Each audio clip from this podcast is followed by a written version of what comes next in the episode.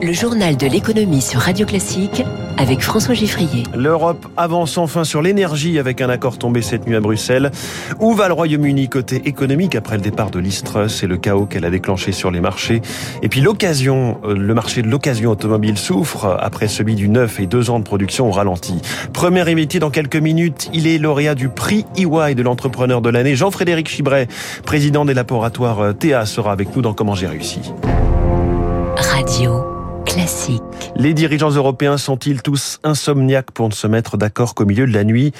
Non, c'est évidemment que la négociation a été âpre. C'est à 2h30 du matin que l'annonce est tombée. Bonjour Eric Mauban. Bonjour François, bonjour à tous. Une feuille de route pour calmer la flambée des prix de l'énergie. Voilà, il s'agit bien d'une feuille de route, à défaut de s'entendre sur des modalités précises. Un cap a été fixé. Les 27 pays membres de l'Union européenne acceptent de favoriser les achats en commun de gaz, avec l'idée qu'il reste volontaire afin de ne contraindre personne. Ces achats devront couvrir au moins un niveau cible obligatoire de 15% des objectifs de remplissage des stocks de l'Union européenne pour l'hiver 2023. Il a également été décidé cette nuit d'accélérer les négociations avec les pays producteurs dits fiables comme la Norvège et les, et les États-Unis. Il faut faire valoir l'avantage du poids économique de l'Union européenne. Il s'agit euh, d'éviter les négociations unilatérales qui favorisent euh, la montée des prix. Autre avancée importante, un plafonnement du prix du gaz utilisé pour produire de l'électricité. Euh, ce serait un mécanisme temporaire. Il est déjà mis en place en Espagne et au Portugal. Il va être étendu à toute l'Union européenne. Le dispositif sera très encadré afin d'éviter les excès de consommation ou l'exportation vers des pays voisins. Alors Eric, à côté de cet accord des 27, on note un, un début de réchauffement euh, franco-allemand. Oui, alors une amorce, hein, car euh, le plan de soutien de 200 milliards d'euros de l'Allemagne pour son économie a provoqué des crispations de nature à freiner les concertations. Euh, cette nuit, après une douzaine d'heures de discussion, Emmanuel Macron et Olaf Scholz ont, joué l'apaisement en évoquant une relation intense et fructueuse. Euh, reste maintenant à prendre des décisions. Les deux hommes doivent se retrouver mercredi à Paris. Eric Mauban en direct, merci. Quelques heures avant cet accord, la France, l'Espagne et le Portugal annonçaient, eux, un accord à trois pour renforcer leurs liens énergétiques. Le projet de gazoduc Midcat via les Pyrénées est bien abandonné, comme le souhaitait Paris. Mais il y aura un autre gazoduc en Méditerranée et puis des connexions électriques seront développées aussi. Tout cela est plutôt cohérent, reconnaît François Lévesque, professeur d'économie à Mines Paritech. C'est une avancée, c'est un plan de long terme pour désenclaver la péninsule ibérique, mais surtout, il y a vraiment un double objectif, à la fois la transition énergétique avec l'idée de pouvoir transporter de l'hydrogène à travers les tuyaux, et puis il y a aussi tenir compte pour les 10 ou 20 ans à venir de la sûreté d'approvisionnement, de la sécurité énergétique que l'Europe doit mettre en place, augmenter parce que, eh bien, il faut faire une croix pour de très longues années devant nous sur les importations de gaz russe. Pour ce qui est du carburant en France, 17% des stations au dernier pointage, soit une sur six, hein, toujours en pénurie. C'était une sur cinq 24 heures plus tôt. La grève continue sur les deux sites Total Énergie de Fézin et de Gonfreville. Grève aussi dans le nucléaire, hein, cette fois. Elle reste forte, elle entraîne des retards dans le redémarrage des réacteurs d'EDF. Les négociations sur les salaires ont commencé hier matin. C'est donc l'actualité internationale du moment. Le Royaume-Uni la démission de Listrus après le mandat le plus court de l'histoire de son pays. Rappelons que c'est son projet de budget qui avait déclenché un début de crise financière. Celle-ci a emporté la première ministre. Alors, dans quel état économique laisse, euh, laisse-t-elle le royaume? Question posée à Wilfried Galland, directeur stratégiste chez Montpensier Finance. L'économie britannique est dans un état très compliqué parce que elle est en déficit de financement très très élevé. Le déficit courant de l'économie britannique, c'est 8% du PIB. Pour vous donner un ordre de grandeur, la France déjà, on n'est pas super bon. On est au-delà de 2% de déficit. L'économie britannique consomme beaucoup trop, ne produit pas suffisamment, n'exporte pas suffisamment, importe trop, et c'est véritablement un problème globalement pour euh, celui ou celle qui va succéder à Listrus. Hier, euh, immédiatement après l'annonce de cette démission, les obligations britanniques se sont un peu détendues. Elles retombent juste sous les 4% euh, sur 10 ans, mais c'était presque un point plus bas avant que Listrus n'expose ses projets. La livre sterling remonte par ailleurs à 1,12$. Plus globalement sur les marchés, le Dow Jones a reculé de 0,30%, le Nasdaq moins 0,60%. Le CAC 40 avait lui gagné 0,76% à 6086 points. Et en ce moment, le Nikkei fait exactement comme le Dow Jones, moins 0,30%. 30%. Il est 6h42. Petite bonne nouvelle budgétaire.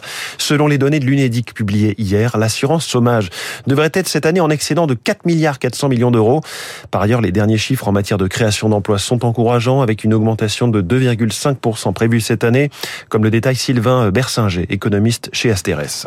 Il y a une dynamique de croissance qui ralentit, euh, mais qui ne cale pas totalement. C'est-à-dire qu'il y aura peut-être une très légère récession à l'hiver, mais en fait, on voit malgré tout qu'il y a euh, une consommation euh, qui se maintient, il y a de l'investissement des entreprises qui continue à progresser, alors même s'il ralentit. Donc en fait, même si on a des nouvelles très mauvaises du côté de l'inflation, en fait, d'autres pans de l'économie se portent plutôt bien, ce qui fait qu'il y a encore des créations d'emplois assez dynamiques et qui devraient rebondir dès 2024. Et ça, c'est vraiment le point encourageant de cette note. Le 49.3 bis repetita pour la deuxième fois en deux jours. Elisabeth Borne a engagé la responsabilité de son gouvernement. Cette fois sur le budget de la Sécu. Rappelons que le gouvernement peut le faire autant de fois qu'il veut sur les textes budgétaires. Cinq ans après la réforme de l'ISF, des effets, se, confirment sur le retour en France des ménages aisés. C'est ce que dit le comité d'évaluation de cette réforme hein, qui a créé une flat tax de 30% et remplacé euh, l'impôt sur la fortune par un impôt sur la fortune immobilière. Et ce comité souligne que les retours d'expatriés fiscaux ont été à nouveau plus nombreux que les départs pour l'année 2020, les, dernières, les derniers chiffres disponibles. Une bonne nouvelle pour l'industrie française, l'annonce d'une giga usine de composants pour la voiture électrique, une alliance entre Alteo et le sud-coréen WSCOP pour investir 600 millions d'euros précisément dans la production de séparateurs de batteries électriques. Annonce qui tombe en plein mondial de l'automobile, un salon un peu terne cette année, on l'a dit, avec peu de constructeurs. Le secteur est toujours convalescent, les productions ne redémarrent que timidement faute de composants. Et après deux ans de plongeon des ventes dans le neuf, forcément le marché de l'occasion aussi ce temps. Eric Kioch. Après un exercice 2021 record, 6 millions de ventes, le marché de seconde main souffre, moins 13% depuis le début de l'année. La raison, le peu de voitures disponibles. Résultat, une explosion des prix, constate Laurent Potel de Réseau Car, spécialiste de l'occasion. C'est euh, de l'ordre de 20% depuis le début de l'année. On a des véhicules d'occasion qui parfois sont plus chers que des véhicules neufs. Le marché de l'occasion dépend de celui du neuf. Sans nouveaux véhicules produits, pas d'anciens à revendre. Conséquence, pour éviter de payer trop cher, un client sur deux se rabat sur des modèles de plus de 10 ans, d'autres tentent d'amortir le coût. Il y a des nouvelles façons de consommer qui s'organisent. Principalement, c'est le recours euh, à la location avec option d'achat ou à la location longue durée qui permet d'absorber plus facilement euh, l'augmentation des prix d'un véhicule. Une solution pour disposer de sa voiture rapidement car le manque de semi-conducteurs se fait toujours sentir et la guerre en Ukraine prive les constructeurs de composants. Pour tout achat neuf, il faut donc attendre 6 à 9 mois pour être livré, une situation qui risque de durer selon Éric Champarneau, consultant automobile chez Seaways. En neuf, les capacités de production et de livraison se rétablissent. Ça devrait intervenir graduellement dans l'année 2023 et la fin euh, du rattrapage ce sera 2024. Ce qui pourrait signifier une embellie pour le marché de l'occasion à l'horizon 2025. Et puis je voulais vous signaler la sortie du dernier épisode de Secret de dirigeants, le podcast radio classique signé Céline Cajoulis. Après de nombreux patrons, notamment dans l'industrie, Céline fait parler aujourd'hui en longueur Alexia Laroche-Joubert, la grande productrice d'émissions de télé. On la présente parfois comme la femme la plus puissante de la télévision. Céline Cajoulis lui a posé la question. Euh, je pense que mon actionnaire ne le pense pas. Je suis une femme courageuse. Déjà, pour être puissant, il faut avoir une certaine forme de cynisme ou de sadisme pour, pour se reconnaître puissant, c'est savoir qu'on peut utiliser cette puissance et c'est rarement à des fins heureuses. Donc euh, ça, je suis pas du tout dans ce rapport-là avec les gens, euh, ni même avec les diffuseurs. J'aime ma liberté et donc pour la conquérir, bah, j'ai envoyé balader des choses, j'ai pris la parole beaucoup et ça me donne une liberté. Donc c'est plutôt ça que je dirais. Alexia Laroche-Joubert, 25 minutes d'entretien où elle évoque les coulisses de Love Story, Star Academy, Colanta, Miss France. Notamment, c'est donc sur vos applis de podcast et sur radioclassique.fr. Ça s'appelle Secret de dirigeant. Il est 6h46. Un autre dirigeant va nous livrer ses secrets dans un instant. C'est Jean-Frédéric Chibret, le président des laboratoires.